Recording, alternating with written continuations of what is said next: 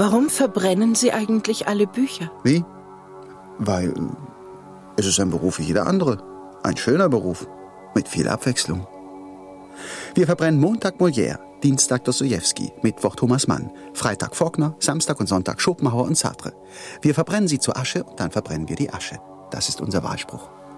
Sie mögen also Bücher nicht. Mögen Sie Regen?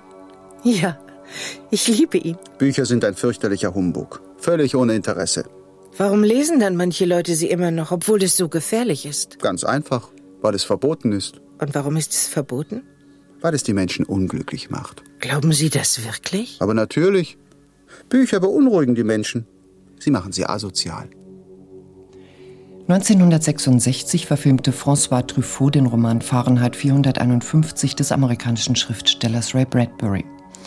Diese Schreckensvision eines totalitären Staates stellt einen Aspekt diktatorischer Machtausübung in den Mittelpunkt des Geschehens, die Büchervernichtung. Der Feuerwehrmann Montag ist einer der aktivsten beim Bücherverbrennen, er soll deshalb in Kürze befördert werden. Doch Montag in seinem Übereifer macht einen Fehler. Er nimmt immer wieder einige dieser streng verbotenen Bücher mit nach Hause, um sie zu lesen und sich so besser gegen den Feind zu wappnen. Und er, der Bücherverbrenner, fängt schließlich Feuer. Er liest sich fest, er entdeckt die Literatur. Am Ende ist er wie die junge Lehrerin Clarissa auf der Flucht vor den Buch- und Geistestötern. Zusammen retten sie sich zu den Buchmenschen an den Fluss. Wieso nennen Sie sie Buchmenschen? fragt Montag Clarissa und sie antwortet: Sie sind Bücher, jeder von ihnen, Mann oder Frau. Jeder von ihnen lernt ein Buch, das ihm besonders gefällt, auswendig. Und sie werden lebendige Bücher. Natürlich wird zuweilen einer unterbrochen, weil er verhaftet wird.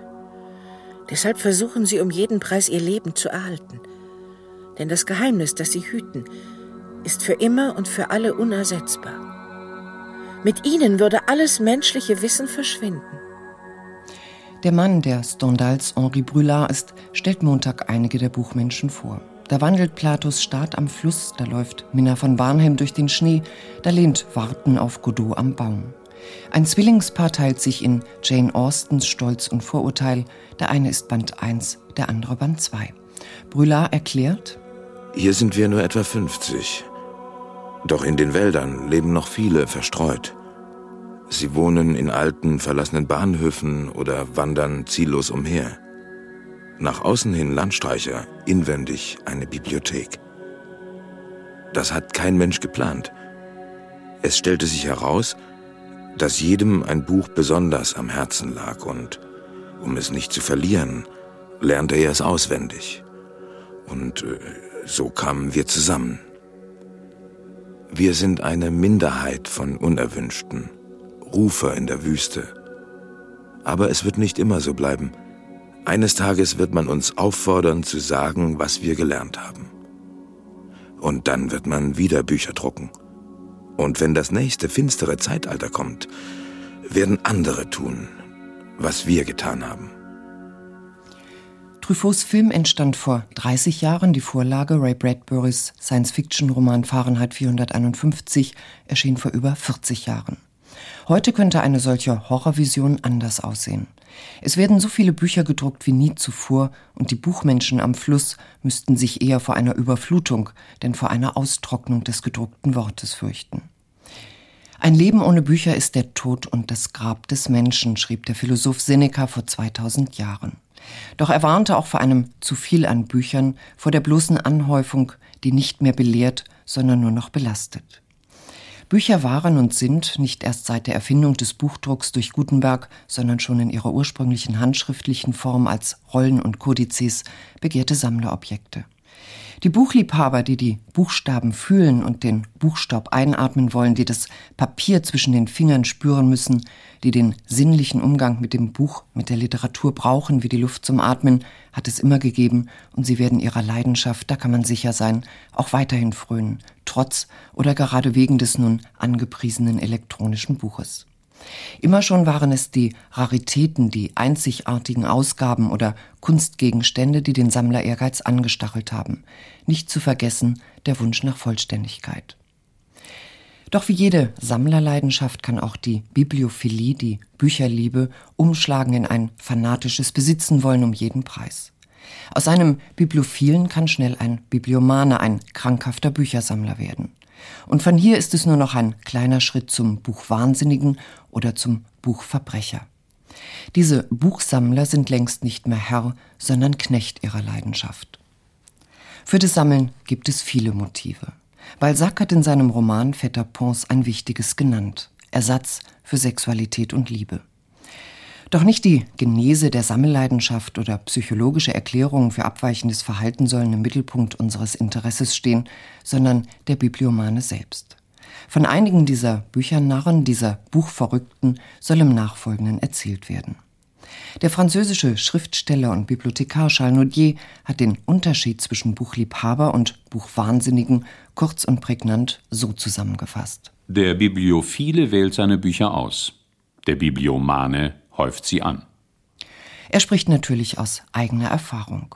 Nudier selbst war ein manischer Büchersammler, aber er hatte auch so viel ironische Distanz zu seiner Leidenschaft, dass er in seiner Erzählung Der Büchernau dem Bibliomanen ein literarisches Denkmal setzen konnte. Darauf kommen wir noch zurück. Hören wir zunächst einen Buchliebhaber, einen Büchersammler aus unserer Zeit, den Studienrat Reinhard Spröde. Er unterrichtet in Bad Homburg die Fächer Deutsch, Evangelische Theologie und Philosophie. Vielleicht ist mir das zum ersten Mal bewusst geworden vor 20 Jahren, als ich ein Buch gleich zweimal gekauft habe. Es lag so schön in der Hand und es hatte so schönes Papier und man dachte auch, diesen Autor liebt man besonders. Und dann kam das immer häufiger vor, dass ich äh, identische Ausgaben in mehreren Stückzahlen hatte, die dann auch im Regal nebeneinander stellte, als wäre es eine Gesamtausgabe. Und da ist mir bewusst geworden, es geht nicht um den Inhalt des Buchs, es geht auch nicht darum, den Text verfügbar zu haben, sondern man hat Freude am Einband, am Papier. Man glaubt, seine Verbundenheit mit dem Autor ausdrücken zu können, indem man es mehrfach kauft. Es ist nicht die Spekulation, äh, dass das Buch einen Wert darstellt und man es später verkaufen könnte, sondern man will es haben und will sich gar nicht davon trennen. Und da fängt der Bücherwahn an, wenn man sowas an sich entdeckt. Wenn man das Buch ums Papiers willen oder um des Schutzumschlags willen kauft. Der, der Büchersammler ist maßlos. Der kauft zu überhöhten Preisen. Er, er kauft das Buch zweimal, obwohl es keinen vernünftigen Grund dafür gibt.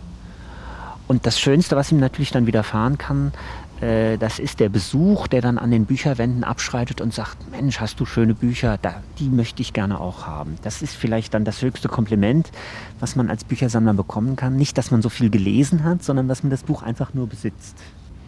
Also bei mir persönlich ist es so, dass ich äh, inzwischen auch einen Keller in einem Nachbarhaus mieten musste, um dort Bücher in verpackter Form zu stauen. Der Sammler richtet sich als seine Leidenschaft die gerade durch einen neuen Buchkauf befriedigt worden ist, sofort wieder auf ein neues Objekt. Es, es kann im Grunde für ihn gar keine Grenze geben. Es kann für ihn nicht äh, der Zustand eintreten, dass er sagt, so, jetzt habe ich das, was ich haben wollte, jetzt bin ich zufrieden, sondern er wird immer wieder neue Bereiche, entlegene Reihen, seltene Ausgaben entdecken, die er auch noch haben möchte und bisher noch nicht besitzt. Der Schriftsteller und Buchliebhaber Karl Wolfskehl hat über die heilige Narretei der Bibliophilie kenntnisreiche Essays geschrieben. Wenden wir uns einen Moment dem von ihm porträtierten Biblio-Erotiker zu, um eine Vorstellung davon zu bekommen, wie aufregend und stimulierend der Erwerb eines Buches sein kann. Gelangt ein altes Buch erstmalig in den Besitz eines wirklichen Bücherfreundes, so kommt es gewissermaßen aus dem natürlichen Zustand in den des Geistes. Ein der Willkür, Zufällen und Gefahren ausgesetztes Dasein ist abgeschlossen. Liebende Pflege umgibt es. Seinen Leiden wird Linderung, wo sie nicht völlig zu heilen sind. Seine Tugenden und besonderen Gaben werden gehegt, ja entwickelt. Es wird nicht nur erhalten, sondern weitergebildet, vervollkommnet. So wie es dem echten Bibliophilen Freund, Kind, Geliebte ist, jedes einzelne seiner besonderen Zuneigung gewiss, wie viele es auch seien, jedes einzelne ein nur du. So kann man förmlich beobachten, wie Bücher zu sich selber kommen, aufblühen, schöner werden, wenn die richtigen Hände sie ergreifen, das kennerische Auge trunken oder lächelnd über sie gleitet, oder wenn sie ihrem Wartedasein entrückt, sich zu fühlen, ja zu erkennen geben, der schlummernde Rhythmus von Gehalt und Gestalt auflebend sich reckt und regt. Zu Hause beginnen die eigentlichen süßen Pflichten. Hat man das Buch auch persönlich erstanden und durchprüft, so war das doch nur wie ein Ansprechen auf der Straße oder eine, wenn auch ergebnisvolle Vorstellung im fremden Salon. Nun erst ist man endlich allein.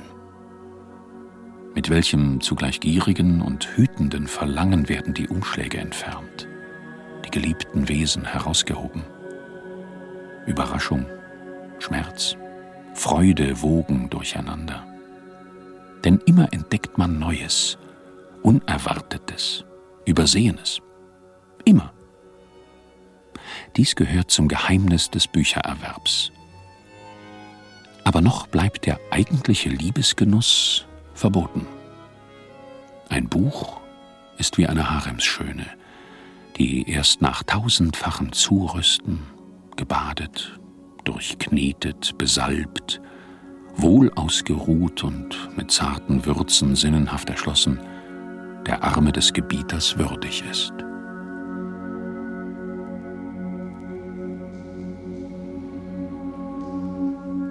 Vom bibliophilen Sammler zum Bibliomanen ist es, wie gesagt, nur ein kleiner Schritt.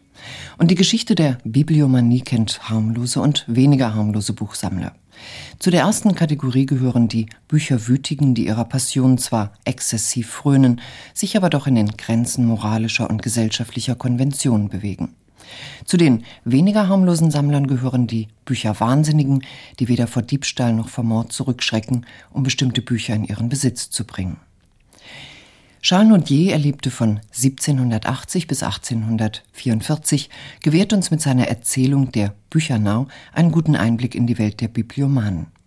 Zu Beginn des 19. Jahrhunderts, nach den revolutionären Umwälzungen in Frankreich, kamen ganze Bibliotheken aus Adelshäusern in die Kisten und Kästen der Pariser Bouquinisten. Der Bürgermeister des 10. Pariser Arrondissement, Antoine-Henri Boulard zum Beispiel, war an den Seenufern ein häufig gesehener Kunde. Er kaufte die Bücher karrenweise und ließ sie, ohne dass er sie eines weiteren Blickes würdigte, nach Hause schaffen. Fünf Stadthäuser hatte er gekauft, um die Büchermassen unterzubringen. Als er im Sterben lag, häufte seine Familie Bücherstapel um sein Bett. Boulard hinterließ ungefähr 800.000 Bände. Ein großer Teil wurde durch Auktionen in den Jahren 1828 bis 1833 dem Altbüchermarkt wieder zugeführt. Dieser manische Büchersammler stand Pate für den Bibliomanen Theodor in Charles Notiers Erzählung.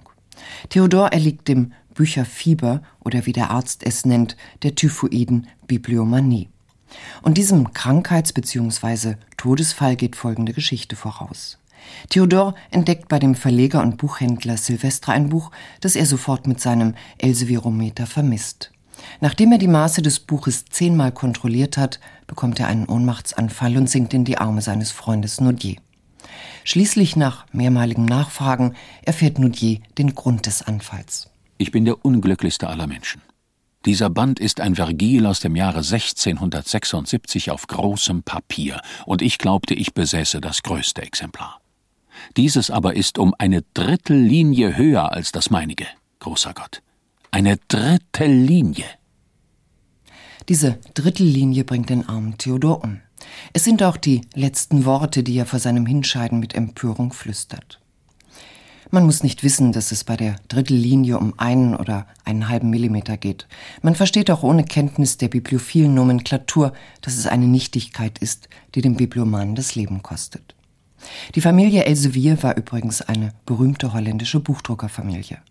Die sogenannten Elsevier-Ausgaben, meist klassische Literatur, hatten und haben einen großen Sammlerwert. Das Elsevierometer war ein Maßstab aus Elfenbein und wurde zur Ausmessung der Elsevier-Ausgaben benutzt.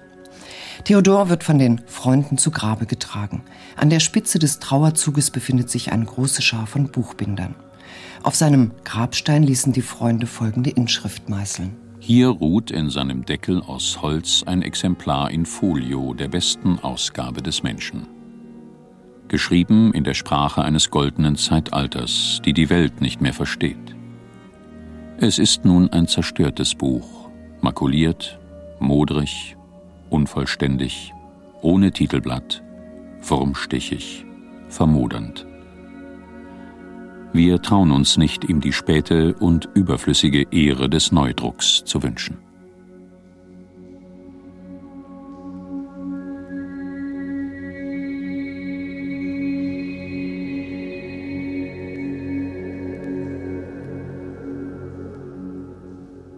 Bibliomane wie der fiktive Theodor oder der reale Antoine-Henri Boulard mögen exzentrisch wirken, aber sie sind es auf liebevolle Weise. Vor allem schadet ihre Leidenschaft nur dem eigenen Geldbeutel oder stört schlimmstenfalls die Harmonie im engsten Familien- und Freundeskreis. Mit etwas weniger verständnisvollem Blick mag man auf die Bibliomanen schauen, die ihre Bücherleidenschaft auch vor fremden Eigentum nicht zügeln können. Aber natürlich darf man die Bücherdiebe nicht alle über einen Kamm scheren. War der Bischof von Durham, der Lordkanzler des Königs Eduard III. von England, Richard de Bury, etwa ein ganz normaler Bücherdieb? Er gilt als der größte Büchersammler des 14. Jahrhunderts und als Vater der modernen Bibliophilie. Seine Sammelleidenschaft bezog sich selbstredend auf Handschriften. Der Buchdruck wurde bekanntlich erst Mitte des 15. Jahrhunderts von Gutenberg erfunden und in London nahm erst 1476 die Druckerei von William Caxton ihre Arbeit auf. Richard de Bury hat der Nachwelt ein Traktat über seine Liebe zu den Büchern hinterlassen, das er Philobiblon Bücherliebe genannt hat. Und das von Franz Blei aus dem Lateinischen ins Deutsche übertragen, 1912 im Inselverlag Leipzig erschienen. Das achte Kapitel beschreibt, wie es im Titel heißt, die vielen Gelegenheiten, die der Verfasser hatte, Bücher zu erwerben. De Bury gibt zu, dass er von nichts mehr erfüllt war, als von der Leidenschaft, Bücher zu sammeln.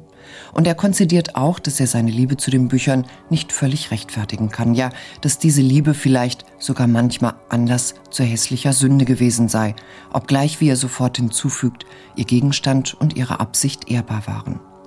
Alles, so sagt er, was Sterbliche tun, hat schließlich einen Anflug von Wahn. Man wusste, dass man die Gunst des hochgeachteten und mächtigen Bischofs nicht mit irgendwelchen Kostbarkeiten, sondern einzig und allein mit Handschriften erlangen konnte – und so bemühte man sich, ihm zu Diensten zu sein. Vor uns öffneten sich die Büchereien der größten Klöster. Kisten wurden herbeigeschleppt, Säcke entleerten sich. Hätten wir goldene und silberne Becher, kostbare Pferde und hohe Geldbeträge geliebt, wir hätten damals einer der reichsten Männer jener Zeit werden können. Aber wir zogen die Bücher den Bechern vor, zählten lieber die Manuskripte als die Münzen und besaßen lieber kleinste Heftchen als das prächtigst aufgeschirrte Pferd. Wir wollen auch noch von einer anderen Art und Weise sprechen, auf welch kurzem Weg eine beträchtliche Zahl alter und neuer Werke in unsere Hände gelangte. Niemals haben wir vor der Armut der Bettelmönche Abscheu empfunden, da sie diese ja um Christi willen erwählt haben. Wir haben sie vielmehr, woher in der Welt sie auch immer kamen, mit herzlicher Freundschaft willkommen geheißen. Wir ermutigten sie, um Gottes Willen, in großmütiger Freigebigkeit durch unsere Almosen und machten uns so zum allgemeinen Beschützer aller, indem wir so etwas wie ein Vater für jeden waren. Immer stellten wir für sie eine Zuflucht dar, und nie versiegte ihnen die Quelle unserer Gnaden. So erreichten wir es, dass sie die ergebensten und eifrigsten Erfüller unserer Wünsche wurden, sowohl durch ihre Unterstützung wie durch ihre Arbeit. Denn diese Mönche kommen über Meere und durch Länder und verfehlen nicht die Erde wahrhaft durchlaufend und in sicherer Hoffnung auf Lohn, unseren Wünschen insofern zu willfahren, als sie in den Universitäten aller Länder, durch die sie kommen, aufmerksam nach guten Büchern Ausschau halten. Welch noch so kleiner Hase könnte sich vor so geschickten Jägern verstecken? geschah es, dass wir auf unserem Weg einmal zu den Städten und Dörfern abbogen, wo die genannten Mönche ihre Klöster hatten, so versäumten wir niemals ihre Büchereien und alle Winkel aufzusuchen, in denen Bücher waren. Da fanden wir inmitten größter Armut unendliche Schätze größter Weisheit aufgespeichert. Wenn wir auch dank vielfältiger Verbindungen mit allen Mönchen im Allgemeinen in den Besitz von Abschriften vieler alter und neuer Werke gekommen sind, nennen wir doch die Predigermönche als besonders verdienstvoll in dieser Sache. Besser als alle anderen haben wir sie darin befunden, dass sie niemals verweigerten, was sie besaßen. Gleicherweise betrachten wir sie als kluge und großzügige Besitzer, die in aufgeklärter Weisheit mit göttlicher Freigebigkeit begnadet sind. Soweit Richard de Bury über seine schön umschriebene Ausbeutung der von ihm Abhängigen. Als Kirchenfürst und Minister konnte er seine Stellung natürlich schamlos missbrauchen. Aber es handelte sich, wie er gesagt hat, ja um ehrbare Gegenstände und Absichten. Und de Bury wollte seine Sammlung, Petrarca bescheinigte, dass niemand mehr Bücher besaß als er, in einer Stiftung den Studierenden zur Verfügung stellen. Im 18. Kapitel seines Philobiblons, das den Titel trägt, Der Verfasser gegen seine Verleumder, wehrt er sich gegen den Vorwurf der Habsucht und Unmäßigkeit. Es gibt nichts Ungerechteres im Verkehr der Menschen untereinander, als wenn ein Mensch, der sich bemüht, rechtschaffen zu leben, von der Missgunst der schlechten Menschen als verdorben hingestellt wird. Oft gilt jemand da als Verbrecher, wo er die größte Achtung verdient. De Bury schreibt, dass seine Verleumder wahrscheinlich weniger über ihn lästerten, wenn er sich statt des Büchererwerbs der Jagd, dem Würfelspiel oder den Frauenliebschaften hingegeben hätte. De Bury konnte sein ehrenhaftes Stiftungsvorhaben nicht mehr ausführen. Kurz nachdem er das Philobiblon vollendet hatte, starb er, hoch verschuldet. Seine Bücher wurden verkauft. Kann man etwa den Kirchenfürsten des Bücherdiebstahls oder des unrechtmäßigen Büchererwerbs bezichtigen? Oder etwa den Frankfurter Verleger K.D. Wolf? Auf der Frankfurter Buchmesse zum Thema Bücherdiebstahl befragt, gab er folgende Antwort. Das Hauptproblem dazu was zu sagen besteht natürlich darin, dass ich früher auf der anderen Seite gestanden habe. Also jetzt bewache ich meine Bücher und früher habe ich geguckt, was ich mitnehmen kann. Und Bücher kaufe ich ja schon lange nicht mehr, sondern ich tausche ja auf der Messe. Da ist dann die Frage, wann wird der Tausch zum Diebstahl? Und äh, ich habe ja keine Zeit, von unserem Stand wegzugehen. Das heißt, wenn also Lektoren von Surkamp kommen, dann sage ich ihnen, wie wäre es denn, wenn sie den neuen Teveleit gegen die Benjamin Scholem äh, Briefe tauschen? Wie wäre es denn, wenn sie äh, den Teveleit gegen, äh, was weiß ich, äh, ein Adorno-Band tauschen? Und dann weiß ich ja natürlich, dass die Lektoren von Surkamp das dann dort selber klauen. Die können das natürlich viel einfacher als ich. Da muss ich also keinerlei Gewalt anwenden. Keinerlei Gewalt anwenden musste auch ein Theologiestudent aus Frankfurt am Main, der in fünf Jahren aus Bibliotheken österreichischer und bayerischer Klöster unter den Augen der Gottesdiener Bücher im Wert von ungefähr drei Millionen Mark entwendete. Hier ist der Fall ganz eindeutig. Es geht nicht um Gunsterwerb oder Tauschgeschäfte, sondern um Diebstahl. Und der wurde wohl weniger der Buchliebhaberei wegen ausgeübt, sondern einfach wegen der Liebe zum Geld. Ernst Hoffmann, Antiquar und selbst ein leidenschaftlicher Sammler von Büchern aus dem 15. und 16. Jahrhundert, gehört zu den Geschädigten dieses dreisten Bücherdiebstahls. Dieser Graf Oberndorf-Duwe, wie er sich nannte, war ein Frankfurter, der etwa 30 Jahre alt war. In München schlich er sich in Klöstern ein, indem er Familienforschung betreiben wollte und hatte dann Zugang zu allen wertvollen Büchern und wusste aber auf dem Buchsektor, was, welche Bücher die höchsten Preise im Handel erzielen oder und auf Auktionen. Und arbeitete tagsüber in der Bibliothek, war in Klausur und fuhr am Abend mit seinem Wagen aus dem Kloster raus und brachte dann die Bücher zu einem weltbekannten Auktionator. Und so belieferte er den Auktionator von 1985 bis 1990. Und er rechnete dann im Durchschnitt im Jahr dann etwa 1 bis 1,5 Millionen ab mit dem Auktionator. Das ging alles gut, bis er plötzlich geschnappt wurde. Es gibt ein Gesetz, gestohlenes Gut kann kein Eigentum werden. Ich als Käufer auf einer Auktion kenne ja den Einlieferanten nicht. Gell? Also kaufe ich im guten Glauben auf einer Auktion. Ich kann ja nicht einen Auktionator fragen, ist die, ist die Sache in Ordnung, ist die Sache in, nicht in Ordnung. Dafür müsste ja normalerweise der Auktionator haften. Aber so kaufte ich und kaufte auch im Auftrag von Kunden. Und im November 1990 kamen zwei Kriminalbeamte und ein Staatsanwalt zu mir in Geschäft, ins Geschäft mit einem Durchsuchungsbefehl und gaben mir laut die Protokolle des Auktionators, legten sie mir vor, sie haben in der Auktion das, das und jenes und jenes Buch gekauft. Bitte schön, stellen Sie uns die Bücher wieder zur Verfügung. Die Bücher waren zum größten Teil noch da. Ja, und ich habe die Bücher zur Verfügung gestellt als Beweismaterial.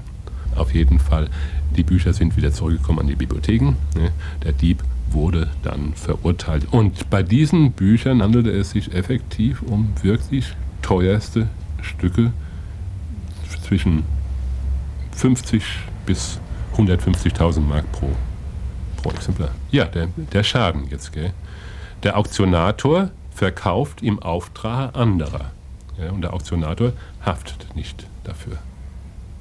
Ich hafte ja. Der Kunde, dem ich es verkauft habe, der wendet sich an mich. Und sagt, bitteschön, wo sind meine, äh, geben Sie mir mein Geld zurück. Den eigenen Schaden kann der Antiquar nur beim Bücherdieb einklagen. Doch die Chancen für eine Rückzahlung der finanziellen Einbußen sind wohl ziemlich gering. Doch vielleicht kann der Dieb einen Teil seiner Schuld demnächst abarbeiten, wurde ihm doch in Aussicht gestellt, in der fünfjährigen Haft eine Buchbinderlehre zu absolvieren. Aufsehen erregte jüngst ein anderer Fall, der in den heiligen Hallen des Buches selbst passiert ist. Im September 1993 suchte ein Historiker im Mainzer Stadtarchiv vergeblich nach einer Urkunde aus dem Jahre 1224 und dabei wurde festgestellt, dass nicht nur dieses Verwaltungsprivileg, sondern auch eine Anzahl weiterer als Kronjuwelen des Stadtarchivs bezeichnete Urkunden unauffindbar waren. Doch damit nicht genug. Der schließlich als Dieb festgenommene Archivmitarbeiter hatte aus zahlreichen Büchern kostbare Kupfer- und Stahlstiche herausgetrennt und an Antiquariate und Sammler verhökert. Der Schaden wird auf ungefähr eine Million Mark beziffert.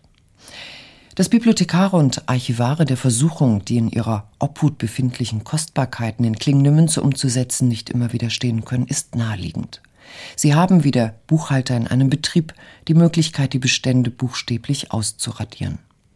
Mit der Vernichtung der Katalogkarte fehlt der bibliografische Nachweis, Exlibris in den Büchern können herausgetrennt, Signaturen getilgt werden.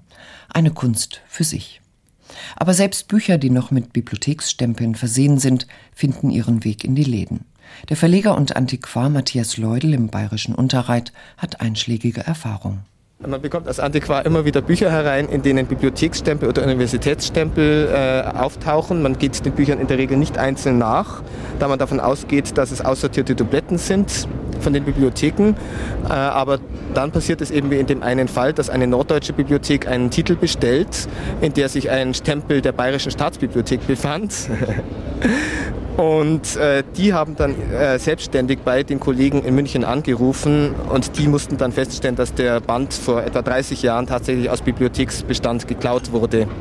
Woraufhin ich natürlich mich mit denen wiederum in Verbindung setzen musste und den den Band, den ich auch noch habe binden lassen, äh, zurückerstatten musste. Aber das sind natürlich nur ganz seltene Fälle. Selten sind diese Fälle wahrscheinlich nur, weil sie selten aufgedeckt werden. Und ganz unschuldig sind die Antiquare, die ein großes Geschäft wittern, auch nicht immer. Matthias Leudel weiß von einer besonders delikaten Sache. Aber es gab ja übrigens, was die Wiedervereinigung betrifft, schon eine ziemlich organisierte Kriminalität, was Bibliotheken betrifft. Ich weiß von einem Kollegen, äh, der sofort in die DDR rübergefahren ist und mit korrupten Professoren zu tun hatte, die dann für harte Westmark vor der Währungsunion äh, Bücher lastwagenweise äh, abgestaubt hat aus den Bibliotheken. Das heißt, er hat die wertvollsten Bücher direkt mitgenommen, wollte sich den Rest dann eben per Spedition schicken lassen, wurde dann aber Gott sei Dank an der Grenze festgehalten und wanderte tatsächlich für einige Monate ins Gefängnis. Wie harmlos ist dagegen der Büchersammler, der seine Rechnung mit Briefmarkenbögen bezahlte, die, wie die Antiquariatskollegen dann beim Stammtisch vermuteten, aus einem Einbruch aus dem Postamt im Nachbardorf stammten. Es gibt eben vielerlei Möglichkeiten, an Bücher und an Geld heranzukommen. In einem Betrugslexikon des 18. Jahrhunderts sind die meisten Betrügereien in allen Ständen aufgedeckt und festgehalten worden.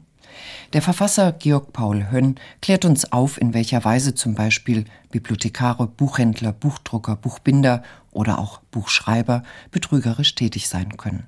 Aus der Betrugsliste der Bibliothekare. Bibliothekarii betrügen, wenn sie denenjenigen, welche Bücher aus der Bibliothek entlehnet, bei deren Wiederüberschickung den Zettel, so jene darüber ausgestellt, nicht remittieren und nach Verfließung einiger Zeit ihnen solche Kraft des Zettels noch einmal abfordern, selbst aber das Buch unterschlagen. Sie betrügen, wenn sie die etwa in einer Bibliothek befindliche, Instrumenta Mathematica zum täglichen Gebrauch abnutzen und, da solche verderbet, vorgeben, sie seien schon vorher so gewesen. Oder wenn sie von den Geldern, welche zur Anschaffung neuer und in der Bibliothek noch nicht befindlicher Auktorum gestiftet sind, etwas entwenden, dadurch, dass sie die Bücher wohlfeiler einkaufen, als in der Ausgabe von ihnen berechnet wird. Hön empfiehlt strenge Kontrollen, doch dass diese Maßnahmen nicht greifen, haben wir ja schon durch einige Beispiele aus älterer und jüngster Zeit belegt. Noch nicht die Rede aber war von dem großen Bücherdieb und Sammler ersten Ranges, dem Grafen Libri Carocci della Sommaia. Libri wurde 1803 in Florenz geboren und gehörte zu den genialisch Begabten, die mit 17 die Doktorwürde erlangen und mit 20 Professor sind. In Pisa unterrichtete er Naturwissenschaft und Mathematik, verließ die Stadt aber, weil er in politische Intrigen geriet und begab sich nach Paris. Auch dort machte Libri schnell Karriere. Er lehrte an der Sorbonne Mathematik, wurde Ritter der Ehrenlegion und arbeitete als Redakteur bei dem angesehenen Journal des Savants. 1833 erhielt er die französische Staatsbürgerschaft und wurde Mitglied des Institut de France. Libri war ein ausgezeichneter Kenner und Sammler von Handschriften und Büchern, mehrte allerdings seine Bibliothek auf unredliche Weise. Zustatten kam ihm dabei, dass er 1841 zum Schriftführer und Sekretär einer Kommission bestellt wurde, die die Herausgabe eines Katalogs plante, in dem alle Handschriften, die sich in öffentlichen Bibliotheken befanden, bibliografisch erfasst werden sollten. Libri hatte nun offiziellen Zugang zu allen Sammlungen und nutzte das für seine Zwecke aus. Johannes Wilms, der in seinem Buch Bücherfreunde, Büchernarren die Affäre Libri ausführlich dargestellt hat, schreibt: Libri nutzte seine ihm anvertraute Mission dazu, sich eine der kostbarsten Handschriftensammlungen zusammenzuräubern, die ein Privatmann je sein eigen nennen konnte. Diese Umtriebe wurden ihm nicht nur wesentlich durch den beklagenswerten Zustand völliger Unordnung erleichtert, in dem sich die meisten von ihm visitierten Bibliotheken befanden. Vielmehr tat er auch noch ein Übriges, die wahre Herkunft der Bücher und Manuskripte und die Art und Weise, in der er sich in ihren Besitz gebracht hatte, zu verschleiern, indem er nämlich wichtige Merkmale, die deren spätere Identifikation erlaubt hätten, veränderte und verfälschte. Als Libri befürchten musste, dass seine Diebereien entdeckt werden könnten, bereitete er den Verkauf eines Teils seiner gestohlenen Handschriftensammlung vor. Er wandte sich an die Bibliothek des British Museum und an die Bibliothek der Universität Turin, doch beide Verhandlungen, die natürlich mit größter Diskretion geführt wurden, scheiterten. Schließlich vermittelte John Holmes, der Konservator der Handschriftensammlung des British Museum, Libri an den Grafen Ashburnham, der nicht nur großes Interesse an der Sammlung hatte, sondern vor allem auch über die entsprechenden finanziellen Mittel verfügte. So gelangten die kostbarsten Autographen aus Frankreichs Bibliotheken 1847 nach England. Erst 20 Jahre nach Libris und 10 Jahre nach Ashburnhams Tod war es der Bibliothek Nationale möglich, 166 Handschriften zurückzukaufen.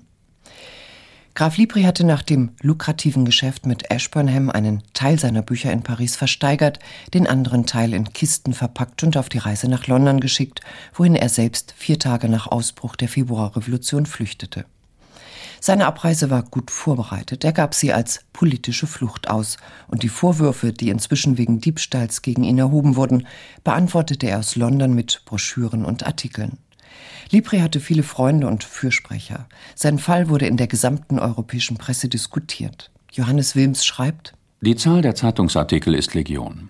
In europäischen Zeitschriften, die Tageszeitungen hier nicht gerechnet, erschienen allein im Jahre 1848 über 30 verschiedene Aufsätze.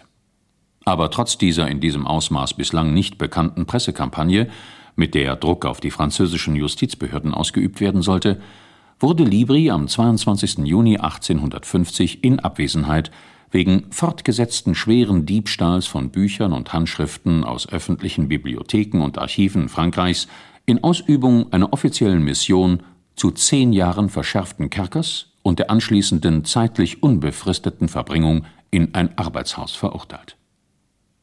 Und wie so vieles an dieser Affäre entbehrt es nicht der Ironie, dass er, der in Frankreich wegen Bücher- und Manuskriptdiebstahls verfolgt und verurteilt worden war, in England als Experte vor ein Komitee des Unterhauses geladen wurde, um über den Zustand der öffentlichen Bibliotheken Englands sein Urteil abzugeben. Libri, der 1868 nach Italien zurückkehrte, starb 1869 in Fiesole. Während seines Londoner Aufenthalts ließ er noch zahlreiche Auktionen veranstalten, zum Teil anonym, zum Teil durch Fatherby, die riesige Mengen Libri-Bücher auf den Markt brachten. Vielleicht sind auf diese Weise einige seiner bibliophilen Kostbarkeiten wieder nach Paris gelangt, in die Kisten der Bukinisten. Und dort kann man mit großem Glück vielleicht sogar noch heute schöne Bücher entdecken. In den 40er Jahren unseres Jahrhunderts traf man an den Szeneufern einen Händler, der als Schriftsteller und Verbrecher in die Literaturgeschichte eingegangen ist. Raub, Opiumschmuggel, Geld- und Ausweisfälscherei, Sexualdelikte, Einbrüche und vieles andere mehr wurden Jean Genet zur Last gelegt. Er verbrachte zahlreiche Jahre seines Lebens im Gefängnis. Er begann zu schreiben und im Gefängnis entstand sein erster Roman Notre Dame de Fleur. Begnügt man sich nicht mit der allgemeinen Zuordnung Schwerverbrecher, sondern schaut sich die Liste der Delikte genauer an, deren wegen der 1910 als uneheliches Kind und in Fürsorgeheimen aufgewachsene Genet verhaftet und bestraft wurde, dann erlebt man eine kleine Überraschung. Seit den 40er Jahren, also mit Beginn der schriftstellerischen Tätigkeit, waren es in der Hauptsache Bücherdiebstähle, die ihn ins Gefängnis brachten. Als er am 3. Dezember 1940 verhaftet wurde, weil er in der Buchhandlung Gibert drei Bücher gestohlen hatte, gab er als Berufsbezeichnung Courtier an. Und das entsprach exakt seiner zu der Zeit ausgeübten Tätigkeit. Er handelte mit Büchern, er war Buchmakler. Was er in der einen Buchhandlung klaute, bot er der anderen zu einem günstigen Preis wieder an bzw. verkaufte es als Händler am Seineufer. Der Buchhändler Richard Anacreon erinnert sich an ein solches Geschäft. Genet war mir 1943 oder 1944 von Colette, die Notre Dame des Fleurs übrigens als perfekt bewertete, und von Cocteau vorgestellt worden. Er arbeitete damals als Courtier für gewisse Buchhändler, denen er Bücher verschaffte, die er anderswo, ohne dass diese das wussten, gestohlen hatte. Ich musste diese Erfahrung auf eigene Kosten machen. Das trug sich folgendermaßen zu. Er kam eines Tages zu mir mit einem seltenen Buch von Colette und bot es mir an. Ich habe es ihm sofort abgekauft. Als etwas später einer meiner Kollegen, der Besitzer der Buchhandlung Bibli, mich besuchte, lag es noch auf meinem Schreibtisch. Er sieht das Buch und ruft aus Aber dies Buch stammt aus meinem Laden. Man hat es mir vor wenigen Tagen gestohlen. Er wollte unbedingt den Namen des Diebes erfahren, um ihn anzeigen zu können, doch ich weigerte mich, ihm diesen zu nennen, gab ihm allerdings ohne weiteres sein Buch zurück. Anschließend rief ich, wütend wie ich war, Cocteau an, der mich anflehte, die Affäre nicht weiter zu verfolgen, da Genet sonst die Sicherheitsverwahrung riskiere. Einige Tage später tauchte Genet erneut bei mir auf, um sich für meine Haltung zu bedanken. Und dann sagte er, um Sie zu entschädigen, werde ich Ihnen einige Widmungen schreiben, die eines Tages sehr wertvoll sein werden. In diesem Fall ist der Bücherdiebstahl wieder zum Büchertauschgeschäft geworden und es ist anzunehmen, dass der Buchhändler aus diesem Geschäft eher Vorteil denn Nachteil gezogen hat. Bücherstehlen ist kein Diebstahl, sagt im 17. Jahrhundert der französische Schriftsteller Talmont de Rieux, schränkte seinen Satz allerdings insofern ein, dass man die gestohlenen Bücher nachher nicht weiterverkaufen dürfe. Uneingeschränkt galt diese Aussage in den 70er Jahren unseres Jahrhunderts, also nach der Studentenrevolte. Da wurden mit größter Selbstverständlichkeit Bücher gestohlen, auch zum Weiterverkauf. Da forderte ein Buch mit dem Titel Klau mich den Kunden zum Diebstahl geradezu auf. Doch zumindest ein Bücherdieb aus dieser Zeit hat seine Tat bereut, beziehungsweise aus Furcht vor göttlicher Strafe versucht, sein ungesetzliches Handeln rückgängig zu machen. Dem Verleger Klaus Wagenbach ist dieser ungewöhnliche Bücherdieb im Gedächtnis geblieben. Also es gab zum Beispiel einen Autor, der hat mir, oh, das muss vielleicht 20 Jahre später, ein Buch zurückgeschickt. Das war das Mäusefest von Johannes Bobrowski. Das hatte er auf der ersten Buchmesse geklaut, Nummer drei, Quarthefte.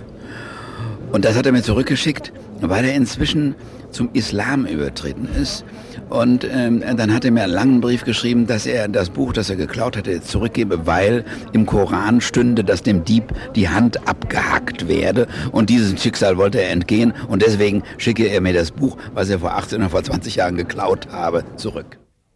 Die christlichen Kirchenväter versuchten sich gegen Diebstahl und Fälschung ihrer heiligen Schriften durch einen kräftigen Bücherfluch zu schützen. Tyrannius Rufinus zum Beispiel fügte seiner lateinischen Übersetzung von Origenis de Principiis ein Fluch bei, der jedem, der sich unrechtmäßig seiner Schrift bediene, die Hölle, wo Heulen und Zähneklappern ist und das Feuer niemals erlischt, als ewige Wohnung prophezeite. Den deutschen Pfarrer Johann Georg Tinius haben solche Verwünschungen weder vom Stehlen noch von brutaler Gewaltanwendung abhalten können. Seine Bücherleidenschaft war stärker als alle christlichen Gebote, sie machten ihn zum Mörder. Die Geschichte der Bibliomanie kennt zwei wahnsinnige Buchmörder. Besagten Pfarrer Tinius, der als Buchtrinker vor kurzer Zeit in einem leider schlecht geschriebenen Roman zu literarischem Leben erweckt wurde. Und den spanischen Buchhändler Don Vicente, der den 15-jährigen Gustave Flaubert zu seiner ersten Erzählung anregte. Doch die beiden bibliomanen Mörder sind nicht der Fantasie der Dichter entsprungen, sondern haben in der ersten Hälfte des 19. Jahrhunderts in Leipzig bzw. Barcelona ihre Morde aus Bücherliebe ganz real begangen. Der Patre Don Vicente flüchtete aus dem Kloster Poblet bei Tarragona, als Plünderer über die Schätze der Abtei herfielen. Er konnte viele wertvolle Bücher aus der Klosterbibliothek vor den Räubern retten, mit denen er dann allerdings selber in Barcelona angekommen Handel trieb. Don Vicente war ein Bibliomane besonderer Art. In ärmlichsten Verhältnissen lebend verkaufte er nur die minderwertigen Bücher und wollte für kein Geld der Welt die in seinen Bücherstapeln zu findenden Raritäten veräußern. Wenn ihn die Not doch dazu zwang, eines der kostbaren Werke zu verkaufen, holte er sie sich etwas später wieder zurück, häufig mit mörderischer Gewalt. Don Vicente las nicht, aber er wollte, er musste die Bücher besitzen. Wegen eines kostbaren Buches aus Valencia von 1482 mussten zehn Menschen ihr Leben lassen. Don Vicente unterlag in einer Auktion, bei der dieser als Unikum angesehene Druck des Lamberto Palmat versteigert wurde, dem Buchhändler Augustino Paxot. In der darauffolgenden Woche wurden neun Männer umgebracht, die den Buchladen von Paxot betreten hatten. Paxot selbst kam bei einem Brand seines Hauses ums Leben. Eine Hausdurchsuchung bei Don Vicente förderte das von Paxot ersteigerte Unikum und viele andere Beweise für zurückliegende Verbrechen zutage. Don Vicente gestand die Morde und bat seine Richter inständig darum, ihre Wut über seine Missetaten nicht an den unschuldigen Büchern auszulassen. Er habe, so sagte er bei der Vernehmung, in guter Absicht gehandelt, indem er der Wissenschaft unersetzbare Schätze erhalten wollte. Die Menschen müssten alle früher oder später sterben, das sei nicht weiter schlimm, aber die guten Bücher müssten bleiben, denn sie dienten dem Ruhm Gottes. Und er fügte zu seiner Verteidigung hinzu, dass er den Opfern, bevor er ihnen die Bücher entriss und sie umbrachte, doch meistens die Absolution erteilt hätte. Don Vicente sah seiner Garottierung mit großer Ruhe entgegen, doch da wurde eine Entdeckung gemacht, die ihm den letzten Rest seines Verstandes raubte. Don Vicentes Verteidiger hatte herausgefunden, dass es von dem angeblichen Unikum ein weiteres Exemplar in der Pariser Bibliothek gab. Der Mörder brach zusammen und wiederholte bis zu seiner Hinrichtung in größter Verzweiflung die Worte Mein Exemplar ist kein Unikum. Mein Exemplar ist kein Unikum. Im Gegensatz zu Don Vicente beteuerte Magister Tinius bis zum Tod seine Unschuld. Dem biederen und hoch angesehenen Pfarrer wurden ein Mord nachgewiesen und mehrere Raubmorde zugeschrieben. Im Gefängnis verfasste er theologische Abhandlungen und einen Lebensbericht, der unter dem Titel Merkwürdiges und lehrreiches Leben des Magister Johann Georg Tinius, Pfarrer zu Buserna in der Inspektion Weißenfels, von ihm selbst entworfen, als Broschüre gedruckt wurde. Penibel gibt Tinius Auskunft über seinen Lebenslauf, doch über seinen Aufenthalt im Gefängnis verliert er kein Wort. Am Ende des Berichts deutet er an, dass, sollte ihm zu Lebzeiten kein Recht mehr widerfahren, Gott für ihn streiten werde. Tinius wurde 1764 in Starkow, Niederlausitz, geboren. Sein Vater war Schäfer, er wuchs in einer armen, kinderreichen Familie auf. Im Dorf gab es keine Schule, die Kinder wurden zu Hause von der Mutter mit frommen Bibelsprüchen und Gebeten auf das Leben vorbereitet. Tinius lernte mit der Bibel und mit Luthers Katechismus lesen. Im Konfirmationsunterricht fiel er dem Pastor auf, weil er seitenweise Texte auswendig aufsagen konnte. Der Pfarrer setzte sich für den begabten Jungen ein und ermöglichte ihm den Besuch des Gymnasiums und der Universität. Tinius studierte in Wittenberg Theologie und arbeitete zuerst mehrere Jahre als Lehrer. 1798 heiratete er und übernahm die Pfarrei in Heinrichs, übte dort zehn Jahre sein Amt aus und erhielt 1809 das Pastorat in Poserna. Seine Frau starb bei der Geburt des ersten Kindes. In Poserna heiratete er eine Witwe, die drei Söhne mit in die Ehe brachte.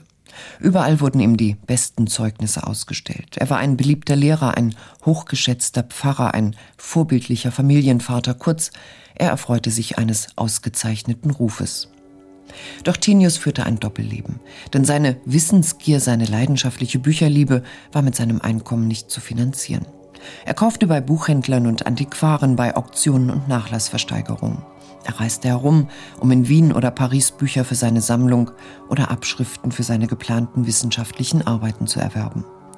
Tinius brauchte Geld für seine Manie und er besorgte es sich, indem er zum Beispiel Mitreisenden vergifteten Schnupftabak anbot, der sie in tiefen Schlaf versetzte, so dass Tinius sie in aller Ruhe ausrauben konnte. Man weiß nicht, wie viele der auf diese Weise ruhig gestellten wieder aufgewacht sind.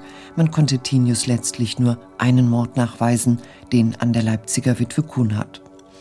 Er erschlug sie am 8. Februar 1813 mit einem Hammer in ihrer Wohnung, in die er sich unter einem Vorwand Zugang verschafft hatte. Dringend der Tat verdächtigt wurde er auch des Mordes an dem wohlhabenden Kaufmann Schmidt, der ebenfalls in Leipzig in der Grimaischen Gasse ein Jahr zuvor von Tinius in seiner Wohnung aufgesucht worden war. Tinius hatte, so die Vermutung, ihn mit Schnupftabak betäubt und niedergeschlagen, um Wertpapiere aus Schmidts Sekretär zu stehlen. Der Kaufmann, der mit einer Kopfverletzung aus seiner Ohnmacht erwachte, konnte nach Aussagen über seinen merkwürdig verkleideten Besucher machen, aber von dem Überfall erholte er sich nicht mehr. Er verstarb einige Monate später. Die Polizei war durch eine Magd, die den Pfarrer kannte und ihn in der Wohnung der Frau Kuhnhardt gesehen hatte, auf Tinius Spur gekommen. Er beteuerte seine Unschuld, doch alle Indizien sprachen gegen ihn.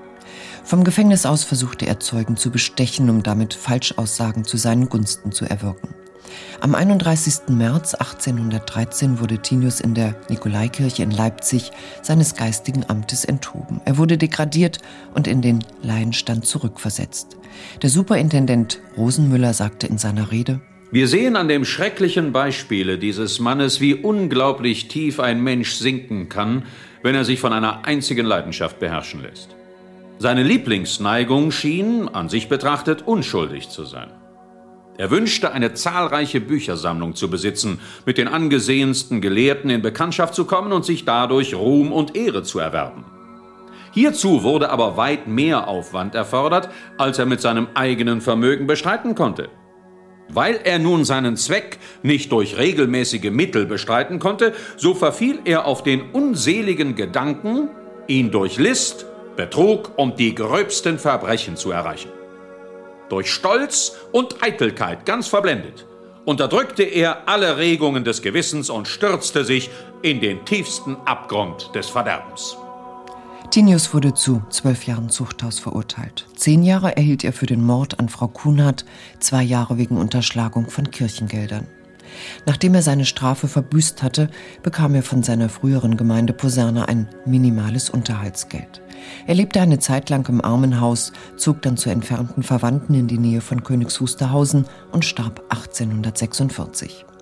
Die schwerste Strafe war sicher für ihn der Verlust seiner Bibliothek, die zur Begleichung der Schulden gerichtlich versteigert wurde. Doch zumindest hatte er wohl einen Teil seiner Bücher im Kopf. Sein phänomenales Gedächtnis verließ ihn auch im hohen Alter nicht. Zu den Geschichten und Legenden, die sich um den gebildeten Raubmörder Tinius ranken, gehört auch die schöne Vorstellung, er hätte im Gefängnis auf Papierfetzen ein vollständiges hebräisches Lexikon frei aus dem Gedächtnis niedergeschrieben.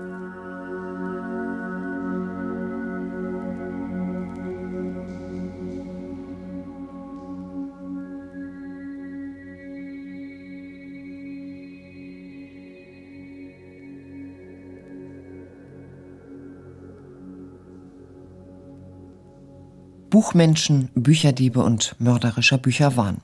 Auffällig bei dieser kleinen Reise durch die Verbrechenslandschaft der Buchliebhaber ist der hohe Anteil christlicher Fanatiker. Doch letztlich ist es nicht verwunderlich, waren doch am Anfang das Wort und die Heilige Schrift. Bis heute haben die Theologen den ersten Platz in der Buchkriminalistik halten können. Das heißt, sie teilen ihn sich mit den Juristen. Frau Höfer, Leiterin der juristischen Präsenzbibliothek in Frankfurt am Main, verzeichnet hohe Verluste in ihrem Bibliotheksbestand, die sich zum einen aus entwendeten und zum anderen Teil aus zerstörten Exemplaren ergeben. Buchseiten werden herausgerissen oder Texte so markiert, dass sie für den nachfolgenden Leser unbrauchbar werden. Juristen und Theologen, weiß Frau Höfer, sind bei allen Bibliothekaren gefürchtet. Unter allen Bibliothekaren sind die Juristen und Theologen insoweit am verhasstesten. Ne? In Braunschweig, das ist eine technische Hochschule oder Universität, die haben dort eine sehr ausgesprochen großzügige Regelung mit ähm, Rückgabe. Die haben eine Bücherrutsche von außen, da kann man dann seine Bücher reinrutschen lassen, auch wenn man drei Wochen, oder vier Wochen zu spät dran ist. Und der hat klipp und klar gesagt, der dortige Direktor, der damalige, das geht nur deswegen, weil ich keine Juristen und keine Theologen habe. Das war sicherlich etwas überspitzt, aber hat er so gesagt. Geben wir den Juristen und Theologen, obwohl sie wahrscheinlich um keine Ausrede verlegen sind, wenn es um die Rechtfertigung und Verteidigung ihrer Bücherliebe geht, noch eine kleine Anregung zur Beschönigung ihrer frevelhaften Handlungen mit auf den Weg. Sind die Verleger nicht selbst schuld, wenn man sie bestiehlt? Ein Stuttgarter Verlag warb am 25. Oktober 1994 im Börsenblatt des deutschen Buchhandels für ein Verlagsprodukt mit den folgenden Worten. Unser meistgeklautes Buch an der Frankfurter Buchmesse. Haben Sie heute schon nachgezählt, ob bei Ihnen noch alle da sind? Und ein Verleger bibliophiler Bücher, Axel Hertenstein, sagte auf der Frankfurter Buchmesse: Früher wird gestohlen, heute wird gestohlen. Heute wird weniger gestohlen, leider. Ich weiß nicht, ob man die Bücher nicht mehr so mag wie früher.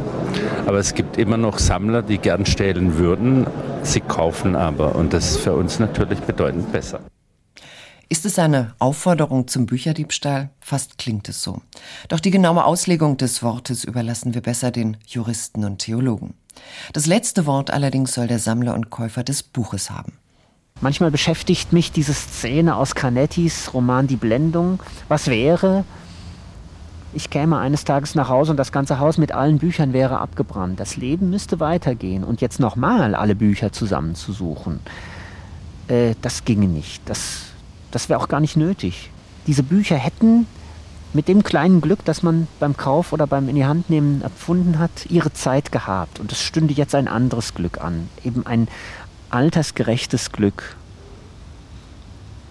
Also nicht, dass ich jetzt äh, nicht doch ganz traurig wäre, wenn mir jemand die Bücher stehlen könnte, aber mich von ihnen trennen zu müssen, das zu bejahen, macht mir nichts mehr aus, nachdem ich sie jetzt alle habe.